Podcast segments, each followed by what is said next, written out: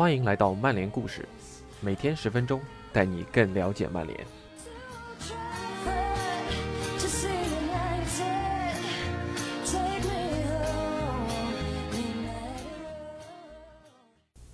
今天的曼联故事继续英超六十星系列，今天的主人公是 C 罗。尽管 C 罗在英超只待了六年，却足以留下自己非同凡响的印记。也许有人会介怀他远走马德里时说过的话、做过的事，也许有人念念不忘他要是一直留在曼联会是怎样。但毫无疑问，那时候的小小罗一定带给过我们惊喜与感动。感谢不懂球专栏 CD 老师的辛勤付出。以下是今天的内容：克里斯蒂亚诺·罗纳尔多，那三年的英超是属于你的时代。T.A. 克里斯蒂亚诺·罗纳尔多紧紧盯着镜头，脸上浮现出一丝得意的微笑，然后开始了他的采访。你好，我是克里斯蒂亚诺·罗纳尔多，一个王牌记者。我现在正在卡林顿做一个采访，采访对象是克里斯蒂亚诺·罗纳尔多。然后就是一分钟有趣的废话。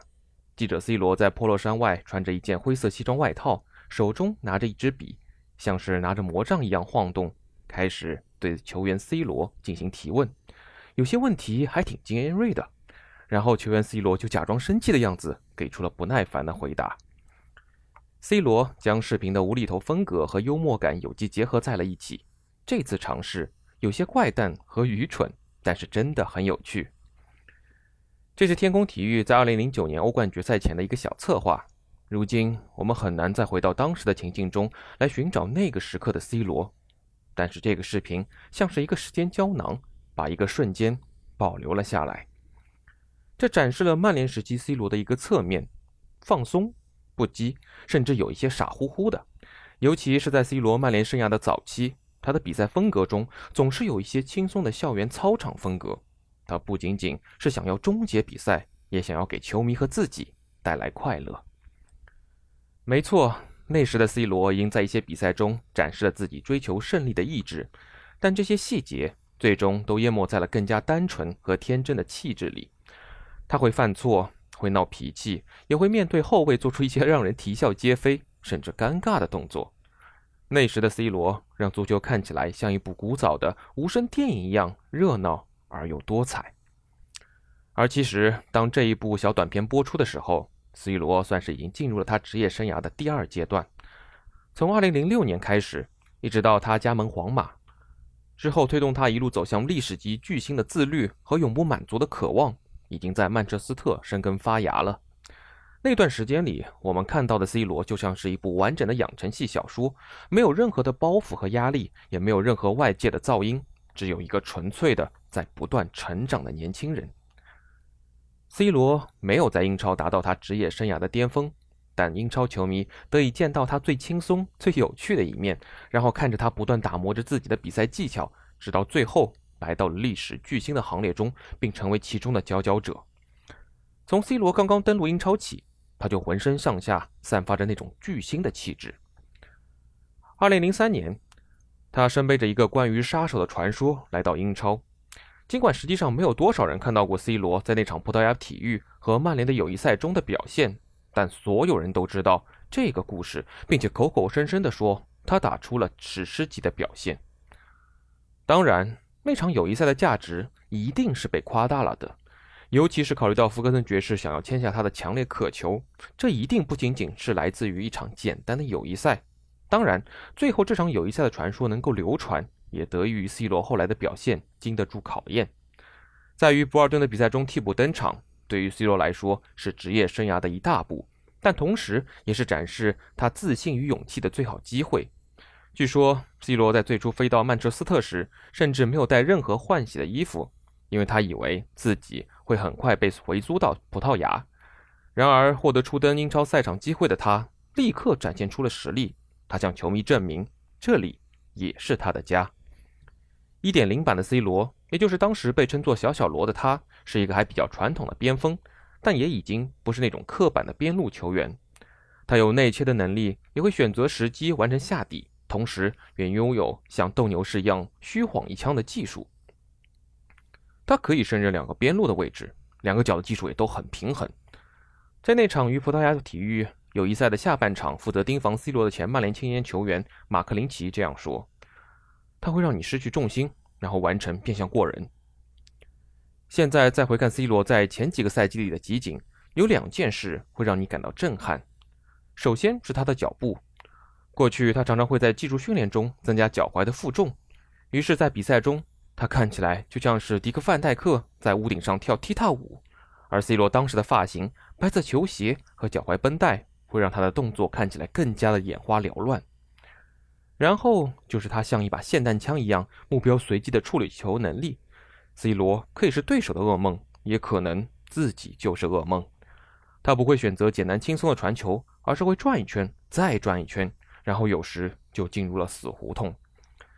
像范尼这样的小禁区杀手。在过往几个赛季里，都享受着将贝克汉姆的传中打进球门的快乐。对如今七号球衣的接班人 C 罗，自然不会有太高的评价。于是，2006年的一次训练里，荷兰人的挫败感压垮了他，最终成为了他自己球员生涯的转折点，也是曼联作为俱乐部的转折点。在那时，C 罗已经在79场英超里打进了12粒进球，这让队友们已经完全认可了他的能力。比如里奥费迪南德在发生冲突时就为 C 罗出头辩护了，但在那个时候，C 罗对于比赛的作用依旧还更多是锦上添花，而非一锤定音。如果在那个时间点让你预测 C 罗未来职业生涯的话，你心中想到的更可能是他儿时好友夸雷斯马的生涯，而非 C 罗后来取得的历史级成就。不过，福格森早已确信 C 罗将会有一些特别的成就，他看到了 C 罗对于进步的渴望。也看到了 C 罗破门得分的潜力。福格森与 C 罗每个赛季都会就他的进球数打赌，而打赌的进球数字每年都会增长五个。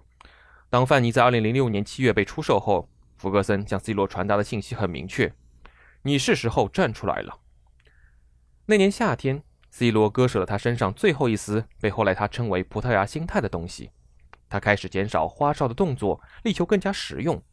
同时，在身体上，C 罗也变得更加强壮，以至于在那年夏天假期结束回归时，所有的队友都对 C 罗的变化印象深刻。他从一个男孩变成了一个男人。加里内维尔如是告诉《独立报》：“这就好像他离开的时候还是一个羽量级选手，回来的时候已经是一个轻量级了。他拥有他前所未有的力量，而他在球场上的决断能力也同样有所提升。现在我们当然知道。”这只是一段漫长旅程的起点，C 罗的不懈努力已经成为他个人的标志。最后，C 罗努力的成果早已得到证明，但在马德里的岁月里，总是觉得 C 罗有一些什么东西丢失了。在皇马，他如命中注定一般成为了伟大而冷酷无情的杀手，因此他的成就似乎完全脱离了人类情感的范畴，就像你从来不会爱上重力一样，因为它永远就在那里。这与在曼彻斯特的日子完全不同，在那里你能清晰感受到他是如何从一个青涩笨拙的少年成长为世界级巨星的，这无疑令人更加激动。2006至07赛季，C 罗打进了17粒联赛进球，其中包括在12月的七天里三次梅开二度。值得一提的是，C 罗在英超共上演了21次梅开二度，但只有一次帽子戏法，这真的很奇怪。他在主场面对曼城的比赛中完成了破门，然后在倒数第二轮去到客场打进了制胜球。整个赛季里，C 罗还完成了八次助攻。那个赛季，曼联拿下了联赛冠军，同时 C 罗横扫了几乎所有的个人奖项。而那时，C 罗才刚刚开始探索他能力的极限。2007至08赛季，C 罗遭遇了三场禁赛，但他没有出去放松休假，而是留在曼彻斯特。与一线队一起跟着穆伦斯丁训练。穆伦斯丁当时告诉 C 罗，他认为 C 罗依旧在追求打进完美进球，实际上他更应该追求打进那些不这么华丽的进球机会。同时，他还敦促 C 罗要改变自己的肢体语言。穆伦斯丁向 C 罗展示了约翰克洛伊夫在遭遇粗野犯规时面对对手的冷酷眼神。最重要的是你的面部表情，不要给他们任何反应，站起来拍拍屁股就走。这会让对手后卫陷入沉思。呃，我接下去还能做什么？用你的素质和技巧压倒他，掌控自己，掌控局面，而不是被其他人掌控。不难想象这种要求与 C 罗的自我相当一致，而不管怎样，他都接受了穆伦斯丁的这一项建议。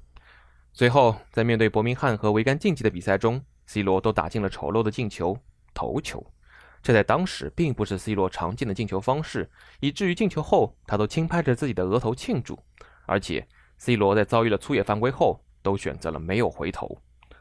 C 罗迎来了爆发，在进入2008年前就已经打进了13粒联赛进球，随后又在下半赛季的联赛中打进18球，这是英超历史上最伟大的个人表演赛季之一。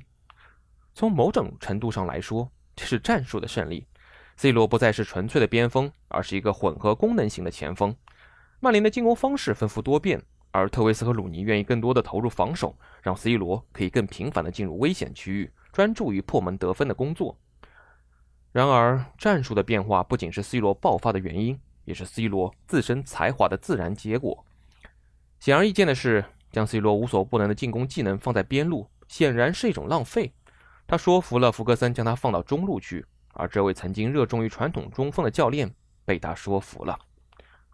于是，C 罗用他华丽的技巧完成了任务，也让这件事看起来毫不费劲。这个战术变革应该算作 C 罗的足球遗产，就像之后他获得的金球奖那样。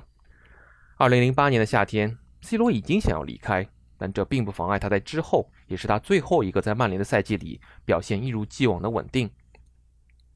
对于 C 罗来说，当时他可以很容易地陷进布拉特关于现代奴隶制的无端评价里，掐指计算着自己在曼联的倒计时。然而他并没有如此，他帮助球队拿到了英超三连冠，并且再次打进了欧冠决赛。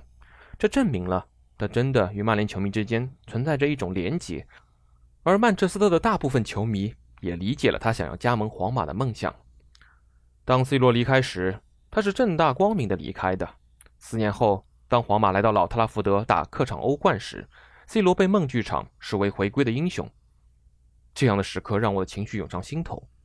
C 罗当时接受采访的时候说：“我只能用难以置信来形容，球迷们的支持甚至让我感到一些害羞。”在曼联的小小罗成为了皇马进球机器 C 罗后，害羞不是一种他常见的感情。当然，有一件显而易见的事情不得不拿出来讨论。就是很多人会质疑 C 罗在这份榜单上的排名，TA 的记者和作者们是不是受到了 C 罗之后成就的影响，将整个职业生涯的 C 罗而非英超的 C 罗排在了这个榜单中？很多人说 C 罗在英超时间太短，无法与一些真正的传奇相比。在他的六个英超赛季里，至少前三个赛季最多能算是前途无量，而不是无坚不摧。